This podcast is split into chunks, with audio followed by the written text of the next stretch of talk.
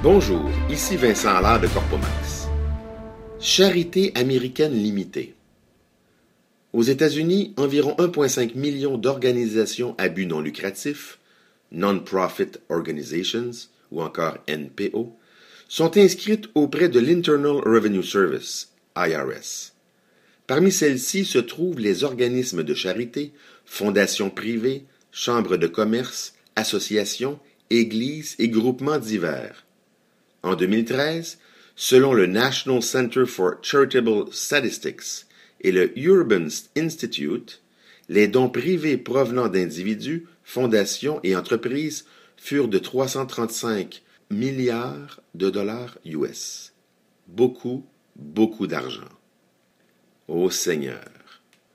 Aux USA, il y a plus de 320 000 congrégations religieuses. En général, celles-ci peuvent recevoir des dons de charité et ne payer aucun impôt sur ceux-ci. Dans plusieurs cas, les dirigeants de ces lieux du culte exhortent leurs fidèles à verser 10% de leurs revenus à l'Église. Ces contributions, théoriquement volontaires, sont déductibles du revenu des donateurs. En bref, un revenu non imposable pour l'Église et une dépense déductible pour le donateur divine fiscalité. Certaines églises sont immensément riches. Connaissez-vous la Church of Jesus Christ of Latter-day Saints, mieux connue sous le nom Église mormone? Ce temple voué à l'adoration divine possède de nombreuses entreprises, toutes plus lucratives les unes que les autres. Parmi celles-ci, on compte des ranchs, stations de radio, sociétés d'assurance, immeubles à bureaux, terrains de stationnement, journaux, stations de télévision et même un méga centre commercial d'une valeur de 2 milliards de dollars. Allô, ici la police. Un jour, je reçois un appel téléphonique au bureau de Corpomax situé à Newark, dans l'État du Delaware. Monsieur Vincent Allard? Oui, c'est bien moi. Ici le sergent Smith du service de police. Puis, l'individu fait une pause, laissant l'effet de surprise s'instiller rapidement dans mon cerveau inquiet. Serait-il arrivé quelque chose de fâcheux à l'un des miens? Il continue. Soyez rassurés, il n'y a rien de grave.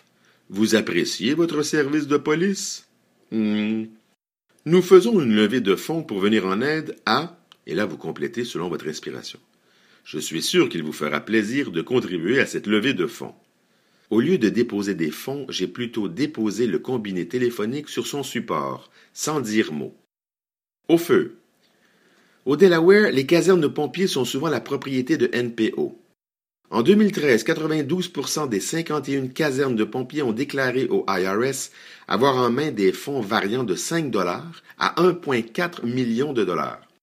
Certaines casernes ont des placements pouvant aller jusqu'à 2,5 millions de dollars. De plus, en 2008, une enquête du News Journal du Delaware a démontré que les casernes ne dépensaient que 80% des donations du peuple, conservant 20 pour fin de placement. Université. Les Américains ayant eu la chance d'étudier dans les meilleures universités se sentent généralement redevables envers leur alma mater. Ils n'hésitent donc pas à délier les cordons de leur bourse dans le cadre de campagnes de financement.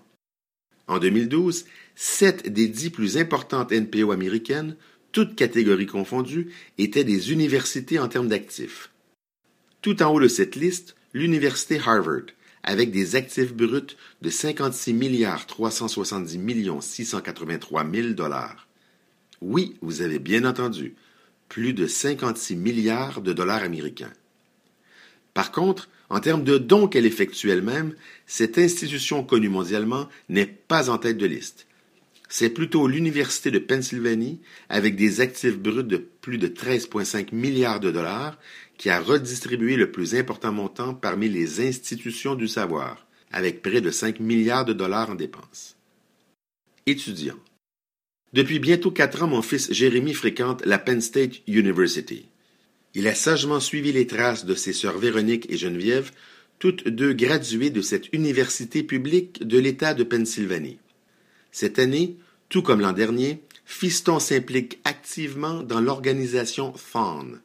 Cette NPO mise sur pied en 1973 par les étudiants de Penn State, n'a qu'une seule et belle mission, amasser de l'argent au profit des enfants atteints du cancer. Plus de 15 000 étudiants, sur environ 100 000, participent à cet incroyable effort collectif et bénévole.